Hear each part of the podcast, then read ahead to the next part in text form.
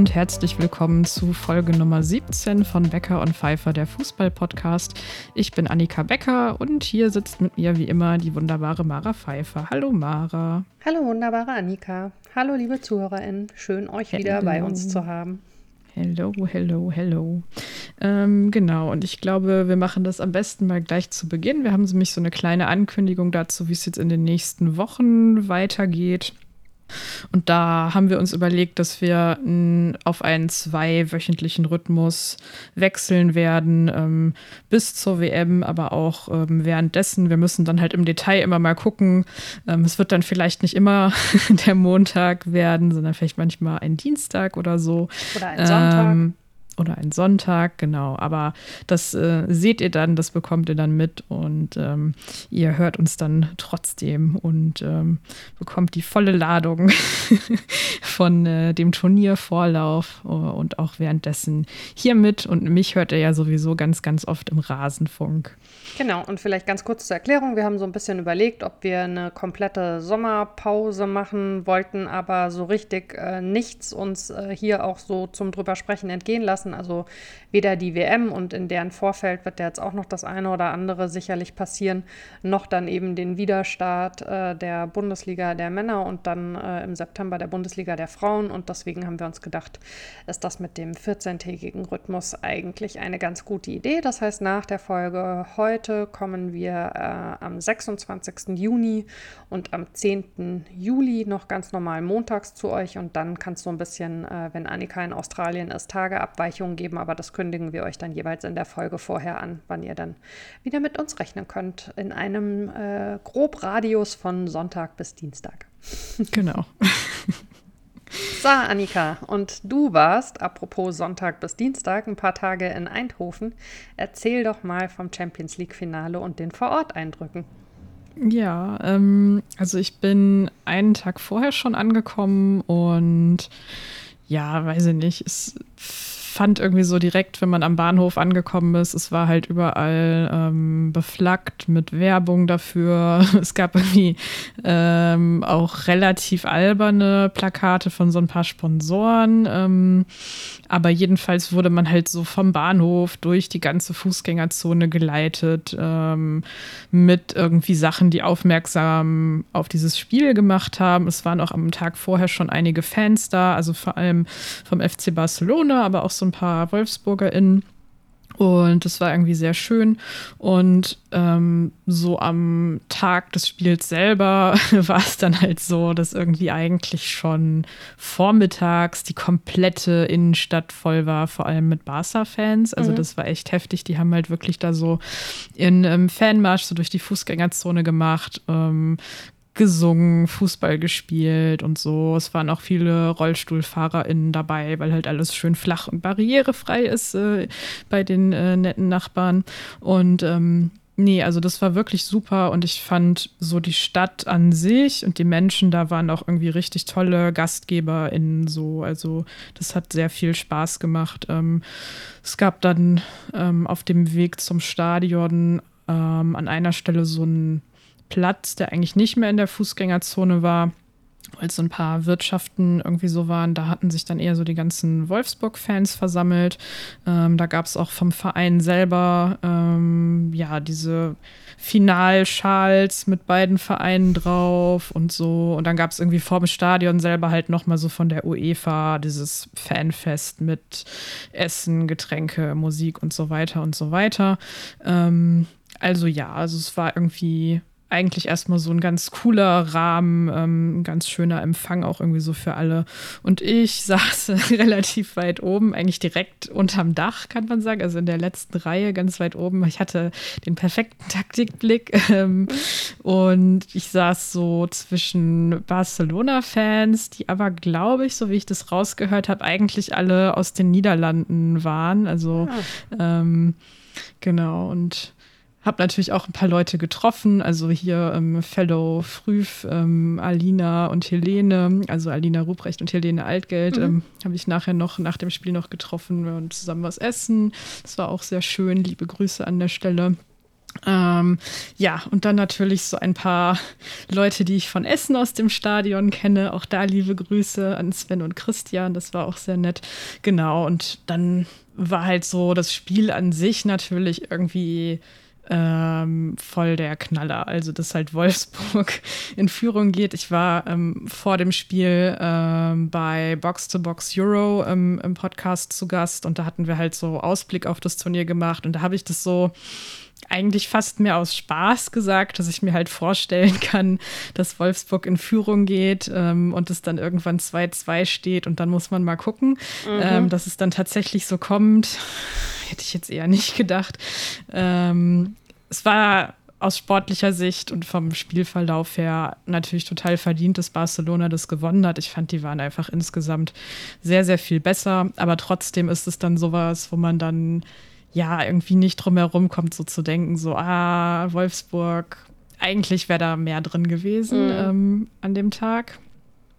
Ähm, ja, und es war dann halt auch so, also ich saß so, dass so schräg unter mir diese Tribüne war, wo von den Spielerinnen die ganzen Familien und Freundinnen und Partnerinnen und so saßen.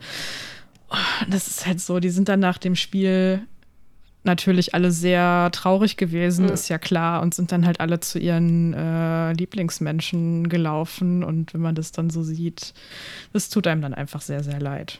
Ja. Ja, man hatte auch das Gefühl, fand ich, dass das die Spielerin sehr getroffen hat. Ne? Also ja, der Spielverlauf ja. war schon hart. Es war dann nach dem Abpfiff, hat man gesehen, schwierig, da irgendwie so den Kopf drum zu wickeln.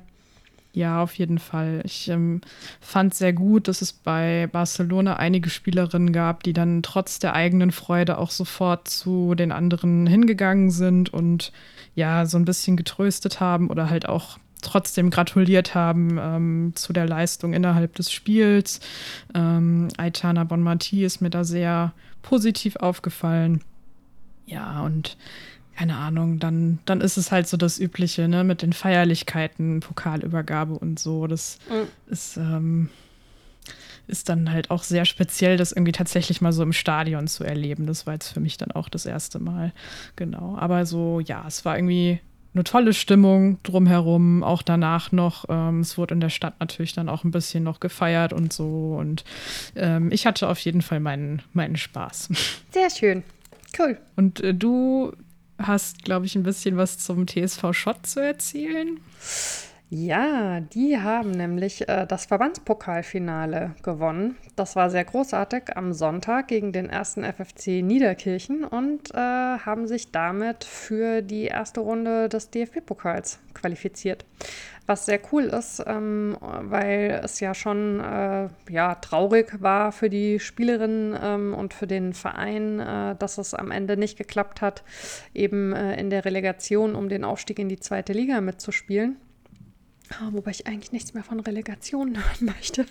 ich weiß gar nicht, was du meinst. genau, aber ähm, das Spiel am Sonntag haben sie also äh, für sich entscheiden können und äh, werden damit äh, im Sommer äh, eben in den DFB-Pokal äh, einziehen in die erste Runde. Und das ist ein sehr, sehr schöner Erfolg und ist natürlich auch ein cooler Auftakt, äh, dass sie dann eben als 05erin im Pokal dabei sein werden. Das freut mich wirklich sehr, sehr, sehr. Und ansonsten, genau, während du äh, in Eindhoven warst, war ich ja in Kopenhagen äh, und dieses Jahr nicht in Hamburg bei der Relegation beim Rückspiel, zum Glück. Wir haben alles richtig gemacht. Aber es hat auch in Kopenhagen äh, wehgetan, auch wenn es sich ja nach dem Hinspiel schon abgezeichnet hatte.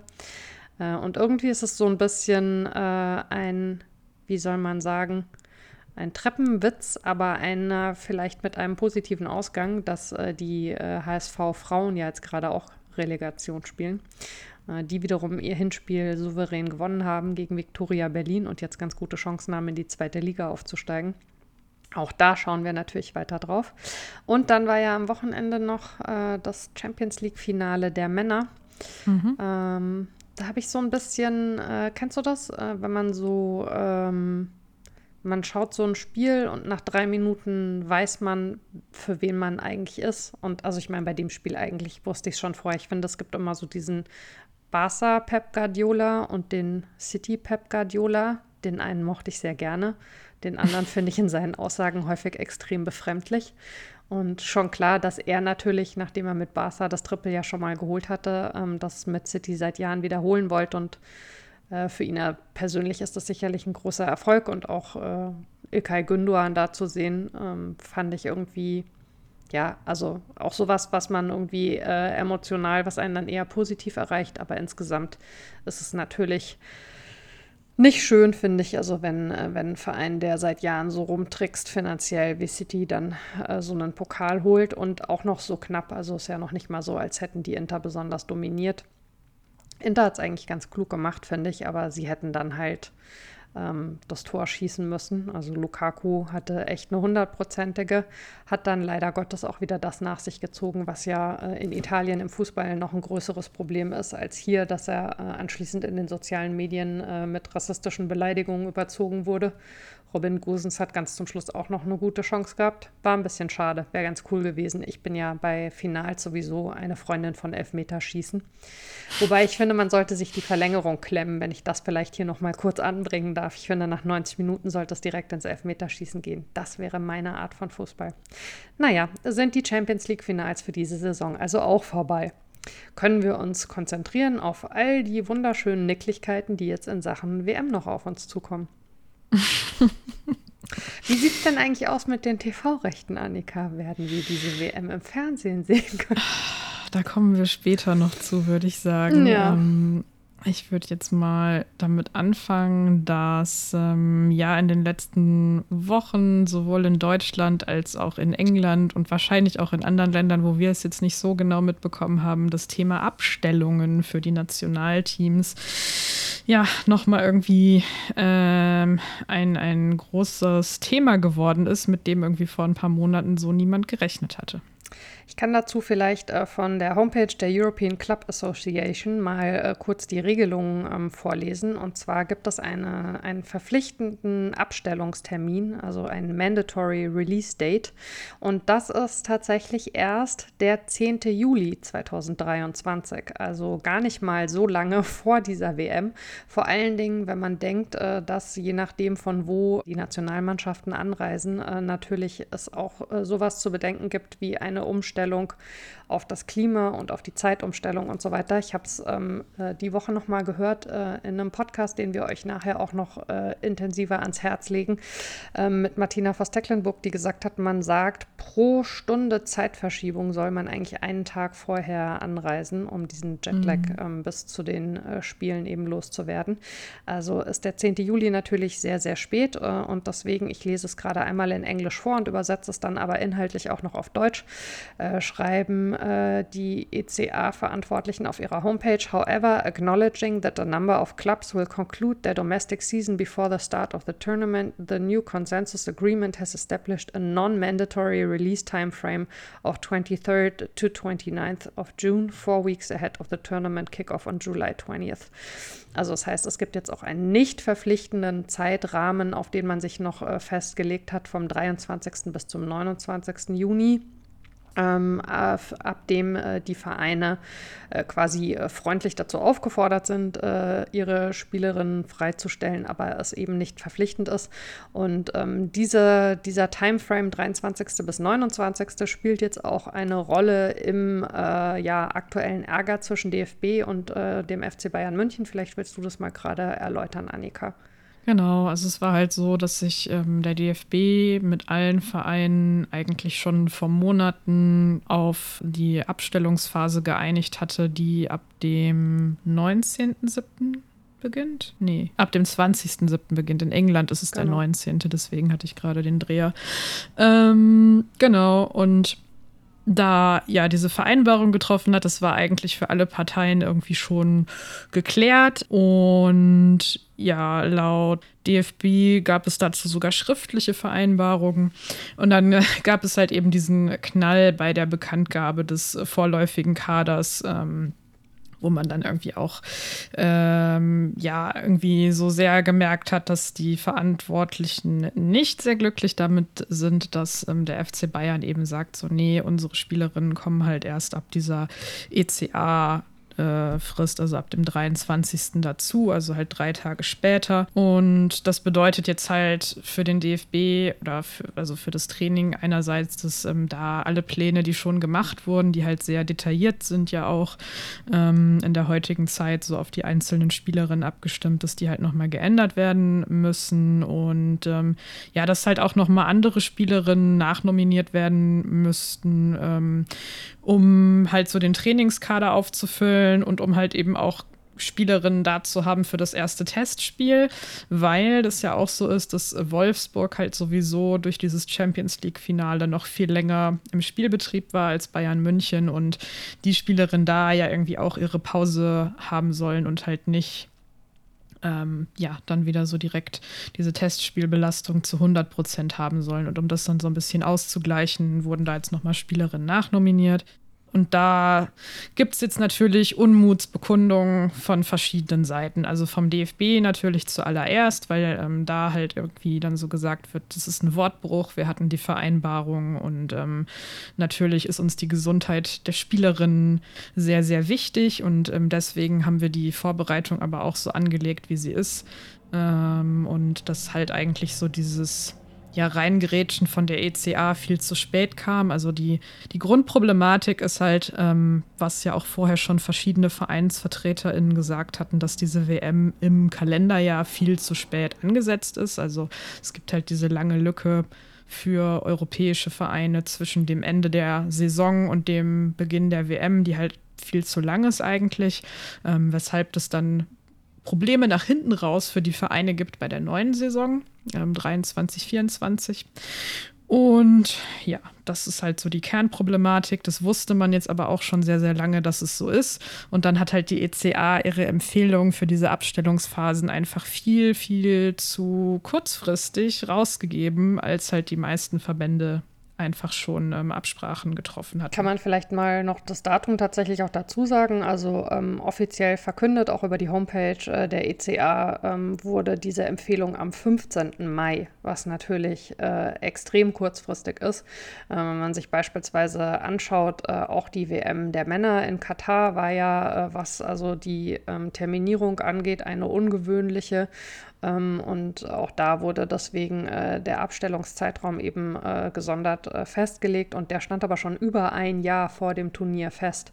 Ähm, und das ist eben eine der großen Problematiken, äh, über die wir hier ja auch immer wieder sprechen, wenn es um den Fußball der Frauen geht, dass eben bestimmte Dinge mit einer dermaßenen Kurzfristigkeit übers Knie gebrochen werden. Ähm, und dann äh, unterläuft man im Zweifelsfall äh, natürlich irgendwelche Planungen, die schon passiert sind. Und was man natürlich sagen muss, ähm, was an der Stelle auch noch so ein bisschen ein Geschmäckle hat, ist, äh, dass eben äh, Bianca Rech äh, vom äh, FC Bayern äh, stellvertretende, äh, stellvertretende Vorsitzende des Women's Committee bei, ähm, bei der European Club Association ist. Das heißt, sie stand jetzt auch im Fokus so ein bisschen des Ärgers, nachvollziehbarerweise, weil sie da halt eben Funktion erfüllt, ausgerechnet an der Stelle, wo diese Entscheidung getroffen ist. Ähm, wo man sich natürlich fragen kann, äh, wie lange waren ihr diese Zeiträume schon bekannt, inwieweit ist das eingeflossen in die Planung? Und ich finde halt einfach, also wenn man sich äh, länger mit Fußball beschäftigt, was wir ja alle tun, und wenn man ein bisschen was äh, darüber weiß, wie wichtig eben auch äh, so, ein, so ein Gefüge in so einem Team ist, bei so einem Turnier gerade, weil es eben äh, kein Team ist, was über eine ganze Saison zusammenspielt, sondern weil es Spielerinnen sind, die immer nur in einem sehr kurzen Zeitraum zusammen sind ist es einfach super ungünstig, die im Zweifelsfall auch mit einer negativen Grundstimmung äh, in so eine Vorbereitung äh, gehen zu lassen. Also weil gerade die Wolfsburger Spielerinnen, die ja noch eine längere Belastung hatten, werden sich vielleicht schon fragen, warum müssen wir jetzt vor den anderen anreisen, beziehungsweise warum nehmen sich die anderen raus, eben später anzureisen. Und es ist einfach insgesamt eine komplett unnötige äh, Belastung, die man diesem Team und diesen Spielerinnen, und zwar beiden, also von, von beiden Seiten, äh, die anderen Spielerinnen, die vielleicht eben jetzt verstimmt sind, aber auch die Spielerinnen des FC Bayern, die komplett zwischen den Stühlen sitzen, weil sie haben jetzt ja eine Anweisung von ihrem Verein, können ja auch schlecht sagen, ich komme freiwillig schon am 20., um vielleicht diese Situation zu vermeiden. Also man hätte sich das einfach komplett sparen können. Ja, zwei Dinge dazu. Das eine ist, ähm, dass es halt in dieser DFB-PK auch ein bisschen danach klang, als würden die dann jetzt halt so gewisse Trainingssachen einfach in den drei Tagen privat für sich alleine machen. Das kann halt irgendwie auch nicht der Sinn der Sache sein. Also, weil ähm, ist dann auch nichts mit Pause. Das andere ist, ich kann halt irgendwie recht, zum Teil halt sogar verstehen, weil es einfach ja auch ungünstig ist, wenn du in dieser Doppelfunktion bist und dann kannst du ja nicht bei deinem eigenen Verein dann irgendwie sagen, so, okay, ich habe jetzt irgendwie mit dafür gesorgt, dass es diese Frist gibt oder das irgendwie mit abgestimmt oder sowas und dann kann ich nicht bei meinem eigenen Verein halt irgendwie eine Ausnahme machen. So, das sieht halt irgendwie dann auch scheiße aus, muss man halt irgendwie auch mal so festhalten, ne? Ähm, so. Also Und wenn du einen das nicht halt- das- das- das- verpflichtenden Abstellungszeitrahmen hast und hattest dich aber in, mit dem eigenen Verband ich schon kann, längst ich kann das geeinigt. schon verstehen, aber es ist halt so, ähm, das, das Kernproblem ist halt einfach dieser, dieser Zeitrahmen, also dass halt diese, diese WM so spät angesetzt ist und dass halt diese Entscheidung von der ECA dann halt auch einfach viel, viel, viel, viel, viel zu spät ähm, überhaupt passiert ist. So, das kann halt einfach nicht sein. Ähm, und ja, dann ist es so, das jetzt halt das gewesen, wie es in Deutschland gelaufen ist. In England, finde ich, ist es also noch mal eine Spur unprofessioneller abgelaufen. Weil da gab es halt den Konflikt um die Abstellung auch. Ähm, ich hatte mich ja vorhin kurz vertan, da ging es halt schon um den 19. Und ähm, da wurden Spielerinnen in einer WhatsApp-Gruppe darum gebeten, doch bitte alle mal den Daumen hoch zu machen, dass das Datum für sie okay ist. Ähm, weil halt irgendwie zwischen Verband und Verein das noch nicht so ganz klar war. Äh, das, dem sind die Spielerinnen dann auch irgendwie nachgekommen. Ähm, es gab mehrere Spielerinnen, die gesagt haben, dass es für sie keine angenehme Situation ist, sowas nicht einfach geklärt vorgegeben zu bekommen, weil ähm, es irgendwie einerseits den Druck vom Verband gibt und da auch irgendwie dann vom Coaching-Team und aber natürlich auch von den Vereinen, die halt ihre eigenen Interessen haben. Ähm, und deswegen haben jetzt so, nachdem dann die Entscheidung gefallen ist, dass es halt ab dem 19. losgeht und dass man auch äh, bei allen Testspielen so bleiben kann wie vereinbart, mehrere Vereine gesagt, dass sie das Gefühl haben, ja, ihre Spielerinnen wurden eigentlich so dazu gedrängt, das so anzunehmen, wie es halt vorgeschlagen wurde. Und also das ist halt auch einfach von vorne bis hinten irgendwie kein Zustand, der in irgendeiner Form was mit professionellem Sport zu tun hat, wenn wir halt immer über Professionalisierung und so weiter reden. Ja, das ist leider so. Aber wir werden das äh, weiter für euch beobachten. Also die äh, Abstellungsgeschichten, äh, die Frage, wie die Kader zusammenkommen und äh, natürlich, wir haben es ja schon gesagt, auch das Thema, ob sich vielleicht nochmal irgendwas tut in Sachen äh, TV-Übertragung. Da kommen wir jetzt auch gleich in den Blitz-News nochmal in Bezug auf andere Länder dazu. Und äh, die Blitz-News fangen wir an, indem wir euch hinweisen auf ein Turnier, von dem ich ehrlicherweise äh, bisher äh, gar nichts wusste. Ähm, aber vielleicht interessiert ihr euch dafür und habt Lust, euch das mal auf der Homepage ein bisschen anzuschauen. Und zwar gibt es den sogenannten Homeless World Cup und zwar schon seit 20 Jahren. Also der feiert äh, dieses Jahr sein äh, 20. Jubiläum, äh, 20-jähriges Jubiläum und äh, findet äh, in Sacramento in den USA statt vom 8. bis zum 15. Juli. Wir verlinken euch äh, die Homepage in den Show Notes. Äh, da gibt es viel zu lesen äh, über die Geschichte des Cups, über die Idee dahinter. Äh, hat natürlich auch sehr, sehr viel zu tun mit dem Thema ähm, Inklusion, also Fußball für alle denken und auch Fußball als Wettbewerb für alle denken. Ist eine sehr, sehr coole Idee, finde ich, und eigentlich sehr schade, ähm, dass das nicht ein bisschen bekannter ist oder vielleicht liegt es ja auch an mir oder an uns, dass wir es bisher nicht mitbekommen haben und ihr sagt, kennen wir doch schon seit 20 Jahren, aber auf jeden Fall empfehlen wir euch auf der Homepage mal vorbei zu surfen. Und dann ein kurzer Überblick über den aktuellen Stand, was so die WM-TV-Rechte angeht. Ähm, aus Deutschland gibt es nichts Neues, das mal direkt so vorneweg. Ähm, in ein paar anderen Ländern sieht es aber so aus, als könnte es vielleicht doch noch eine Einigung geben. Ähm, einerseits hat sich in Italien äh, RAI äh, mit der FIFA getroffen und laut Medienberichten steht da eine Einigung kurz bevor. Allerdings ist halt noch nichts offiziell verkündet. Es soll ein weiteres Treffen zwischen Vertretern des Fernsehsenders und der FIFA geben. Ähm, das italienische Gebot war vorher das niedrigste. Von denen äh, so berichtet wurde aus Europa. Dann könnte es auch in Frankreich zu einer Einigung kommen. Da ist es so, dass ähm, der öffentlich-rechtliche Sender France Television sich wohl mit M6 zusammentut. Das ähm, gehört zur RTL. Ähm, das berichtet L'Equipe, ähm, dass sich beide das halt irgendwie teilen könnten, öffentlich-rechtlicher und Privatsender und sich das dann aufteilen. Aber auch da ist noch nichts offiziell. Dann gab es aus Spanien Berichte, wo ähm, El País nochmal nachgehakt hat. Und da ist es so, dass der öffentlich-rechtliche Sender TVE noch nicht mal ein Angebot abgegeben hat. Also noch weniger als in Italien. ja, so gesehen. Ähm, aber da hat ähm, ein, ein privater Sender ähm, knapp unter einer Million geboten, was dann wieder mehr ist als Italien. Ähm, aber ist ja auch egal. Also jedenfalls äh, sieht es da eher schlecht aus.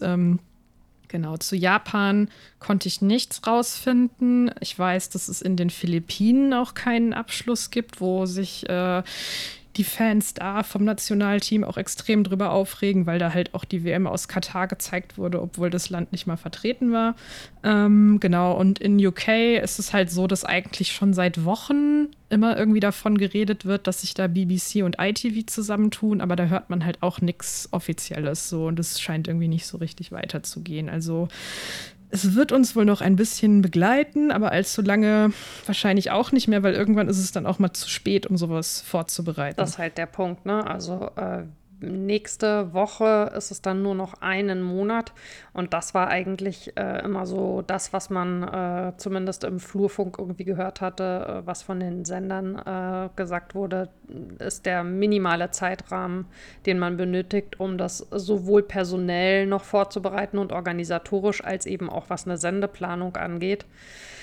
Mhm. Also es wird dann irgendwann, irgendwann ist es einfach zu spät. Äh, ich würde schon äh, denken, wenn es in den nächsten acht bis zehn Tagen ähm, keine Meldung gibt, dann war es das wahrscheinlich. Und das wäre wirklich, muss man noch mal sagen, finde ich, äh, absurd. Also ich fand es vor allen Dingen ähm, so eine Absurdität nach dem Champions League-Finale der Männer am Samstag, ähm, weil sie da nämlich beworben haben, die zweite Staffel Born for This, die äh, im ZDF ausgestrahlt wird demnächst. Und also ich habe wirklich so vorm Fernseher gesessen und wollte die ganze Zeit schreien, weil ich so dachte, okay, wir bewerben jetzt, hey, die erste Staffel Born for This war der totale, Achtung, Burner, Sprachspiel, haha. Und äh, jetzt kommt die zweite Staffel und die wird unter anderem auch im öffentlich-rechtlichen Fernsehen ausgestrahlt, das sie unter anderem auch mitfinanziert hat. Und zwar machen wir damit Werbung für eine WM, die Tok, Tok, Tok, hm, wir eventuell gar nicht übertragen. Na gut, aber lass uns darüber nicht reden. Tschüss. Also es war echt so, alles klar.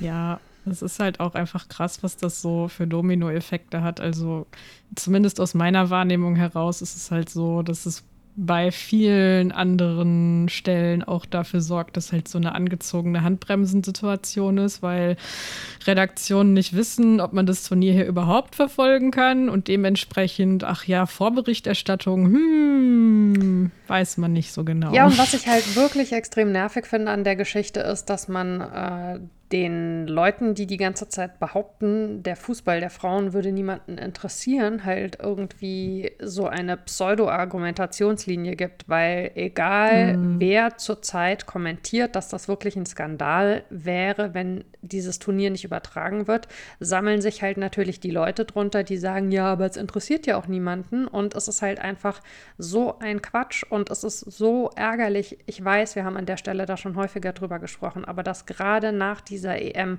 und nach den Einschaltquoten, die da erreicht wurden, äh, jetzt wirklich die Gefahr besteht, dass dieses Turnier nicht gezeigt wird. Es ist eine solche Unverschämtheit gegenüber diesem Sport, gegenüber den Sportlerinnen, gegenüber allen, die da involviert sind. Es ist wirklich ganz, ganz schwierig, das irgendwie sich anzuschauen. Und die Sache ist halt die, auch wenn es jetzt noch zu Einigungen kommen würde, ist es halt schon, was alles drumherum angeht. Also wie viele Leute schickt man dahin, wie groß zieht man das auf, wie macht man die Berichterstattung davor, in der Pause danach, wie verkauft man Werbung, alles schon dermaßen suboptimal, dass das natürlich wieder Auswirkungen auch haben wird. Und dann wirst du hinterher wieder Leute haben, die sagen, ja, guck mal, hat sich ja jetzt alles überhaupt nicht irgendwie so verkauft, wie es irgendwie sollte. Und das ist einfach, ist so ärgerlich.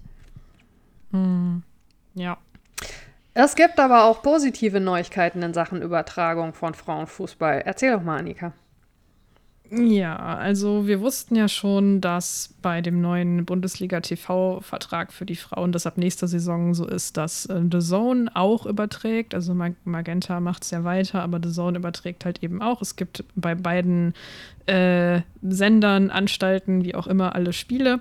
Und jetzt wurde eben bekannt, dass The Zone die Bundesliga der Frauen auch weltweit überträgt. Also nicht in jedes Land, aber in, äh, in die allermeisten. Und das ist so für die, ja, für die internationale Sichtbarkeit und auch irgendwie Anerkennung der Liga halt extrem wichtig, weil was man, also was irgendwie so relativ schnell auffällt, so wenn man sich so ein bisschen internationale Berichterstattung über den Fußball der Frauen anschaut, ist halt so, dass sehr häufig deutsche Spielerinnen und Vereine nicht so wirklich vorkommen oder ja, immer so ein bisschen unterbewertet eigentlich daherkommen. Und das hat halt, glaube ich, einfach sehr, sehr viel damit zu tun, dass man den Wettbewerb kaum verfolgen kann. Das wird sich dadurch ändern und ähm, ja, das kann einfach nur gut sein. Außerdem gibt es noch Neuigkeiten äh, von der Bundesliga der Frauen. Da ist nämlich Google Pixel, äh, die ja sowieso schon äh, eine Partnerschaft jetzt mit den äh, Frauen hatten, auch neuer Namenspartner. Genau, von der Liga. Ähm, und dann wechseln wir einmal rüber zu was, was nicht so schön ist. Ähm, in Indien ist es nämlich so, dass die Kerala Blasters ähm, ihr Frauenteam pausieren nach nur einem einzigen Jahr, äh, dass das an den Start gegangen ist. Der Grund dafür ist laut Verein die finanzielle Situation des Clubs, weil es Sanktionen gibt gegen den Verein. Ähm, naja, und bei den Männern geht es aber natürlich weiter wie bisher. Ähm, etwas verwandt dazu ähm, ist die Geschichte vom Reading FC, die jetzt hier absteigen müssen aus der Women's Super League. Und ähm, da wurde eben angekündigt, dass man ja, wenn man nicht mehr erstklassig spielt, ähm, zurück muss zum Teilzeitmodell bei den Verträgen der Spieler, äh, Spielerin. Ähm, und anscheinend soll es wohl so sein, dass bestehende Verträge erstmal nicht angefasst werden, aber trotzdem ist es halt eigentlich nicht. Also das wenn du halt irgendwie einen nachhaltigen, professionellen Verein haben willst, dann kannst du das halt eigentlich so nicht machen. Genau. Und ähm, dann gibt es noch Neuigkeiten äh, in Sachen Kopfverletzungen, einem ja weiter sehr wichtigen Thema, äh, bei dem der sehr laxe Umgang, äh, ich sag mal, rückläufig ist. Ähm, nach der WM in Katar werden jetzt auch in Australien und Neuseeland sogenannte Concussion Spotters zum Einsatz kommen, was auf jeden Fall ein Schritt in die richtige Richtung ist. Ähm, dann haben wir noch zwei Sachen zu dem DFB-Team der Männer. Das eine ist ein Beitrag mit Dietrich Schulze-Marmeling im DLF zu 1000 Spielen ähm, der DFB-Männer und ähm, ja, auch so den verschiedenen Phasen und Episoden, die es da gab, auch zu den dunklen Momenten, die es da so gab. Ähm, sehr interessant, hört euch das gerne an. Und ähm, bei der EM der Männer 2024 ist es so, dass die Deutsche Bahn einer der Sponsoren sein wird, ähm, was so Teil des Nachhaltigkeitskonzeptes ist, dass es vergünstigte Fahrkarten für Ticketbesitzerinnen bei der EM geben soll. Ähm, der Hintergrund dafür ist, dass laut Studien die An- und Abreise von Fans so der größte äh, den größten CO2-Ausstoß rund um Turniere und Fußballspiele produziert. Wir freuen uns schon darauf, dass dann im Stadion angesagt wird, das für 18 Uhr angesetzte Spiel der Europameisterschaft wird verschoben auf 18.24 Uhr. Grund sind verspätete Züge unseres Partners Deutsche Bahn. Äh, nein, äh, es ist natürlich eine coole Sache, weil alles, was äh, in Sachen äh, Klimaschutz auch aus dem Fußball herausgetan werden kann, kann ist positiv. Wir grüßen an dieser Stelle einfach mal Jenny Ammann, die sich mit dem Thema intensiv beschäftigt und der ihr ein äh, Follow auf äh, Twitter droppen könnt.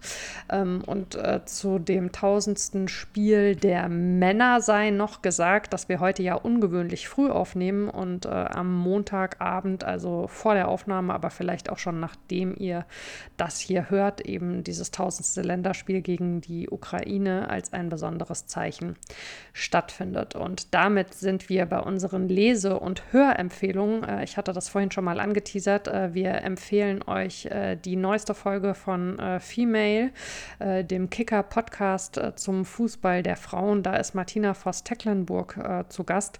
Und das ist ein sehr cooles Gespräch, auch deswegen, weil die beiden Hosts ja eine Journalistin und eine ehemalige Fußballerin sind.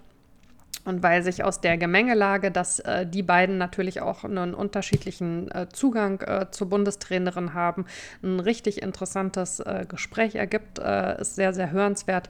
Ähm, was ich zum Beispiel total spannend fand, war auch, dass sie äh, eben darüber gesprochen hat, dass es Gedankenspiele gibt zu dem 23er Kader hinzu, eine beispielsweise 24. Spielerin mitzunehmen, falls man aufgrund von Verletzungsausfall kurzfristig nachnominieren muss, weil eben eine Nachnominierung Lieferung aus Australien kurzfristig irgendwie ein bisschen schwierig äh, zu äh, bewerkstelligen ist und was das dann wiederum auch für Anforderungen äh, an so eine Spielerin, falls es sie geben sollte, ähm, bringen würde. Aber auch sonst äh, erzählt sie, äh, finde ich, äh, sehr offen und sehr klug. Sie reden natürlich auch über das Thema TV-Rechte. Da wird sie extrem emotional, nachvollziehbarerweise. Also den Podcast legen wir euch sehr ans Herz. Ebenso wie einen anderen, zu dem Annika euch jetzt was erzählt. Genau, das ist der Football Brew Podcast. Den habe ich vor ein paar Tagen entdeckt und mag ihn jetzt schon sehr, sehr gerne. Ähm, das ist ein englischsprachiger Podcast zum philippinischen Nationalteam der Frauen. Es gibt sehr, sehr, sehr viele coole Interviews mit Spielerinnen ähm, und ähm, aber auch so natürlich das Übliche, was man so kennt, so jetzt ist der Kader bekannt, ähm, wie bewerten wir das und irgendwie so allgemeine News. Und gerade weil das so eines der Fußballländer ist, von dem man hier in Europa eher weniger mitbekommt, ist es sehr, sehr spannend, sehr, sehr toll anzuhören.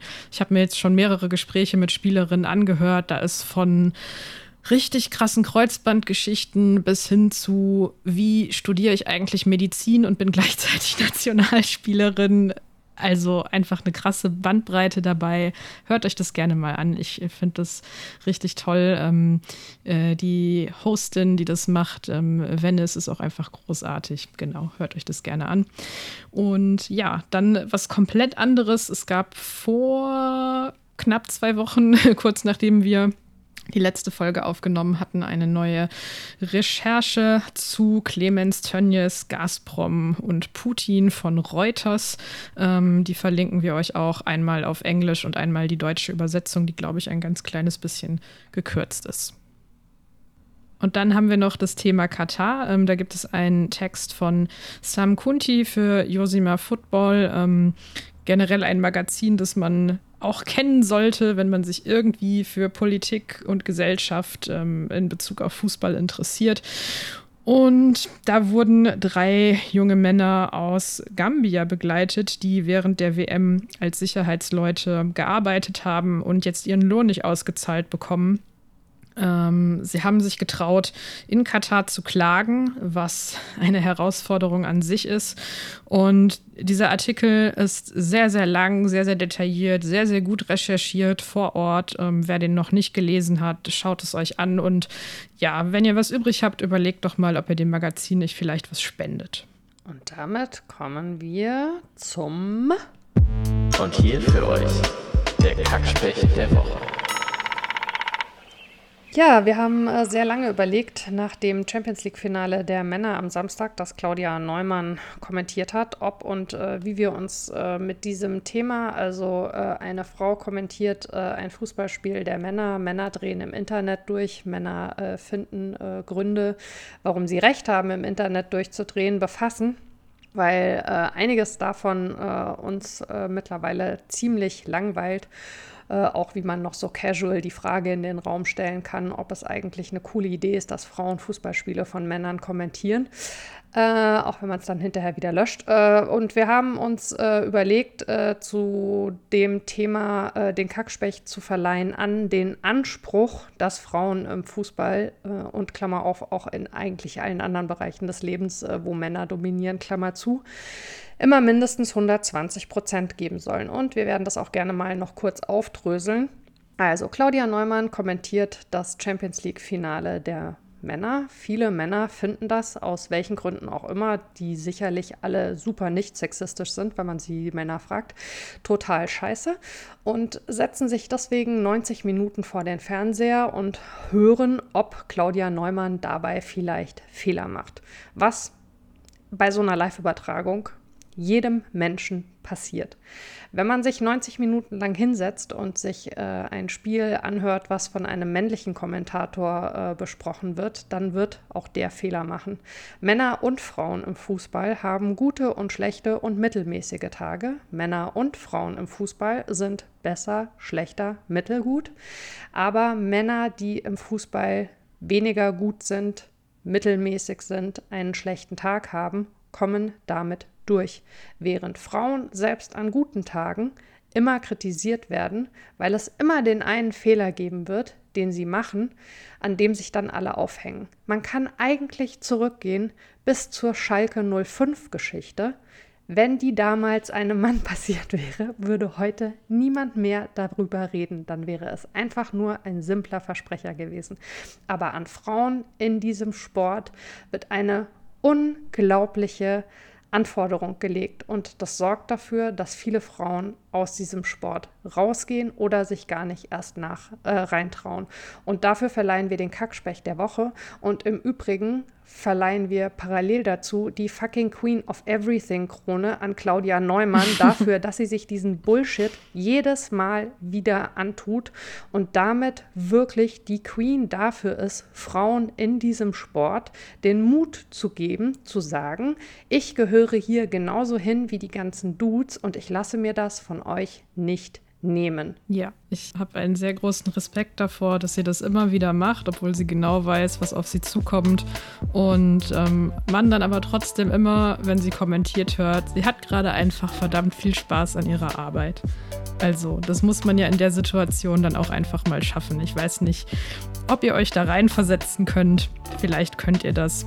Es ist nicht immer besonders einfach, mit sowas umzugehen. Und ja, das finde ich halt einfach extrem geil. Nehmt's euch raus. Geht's raus, kommentiert Fußball, habt's Spaß, wir haben ihn auch und wir hören uns mit ganz viel Spaß in zwei Wochen wieder. Ciao.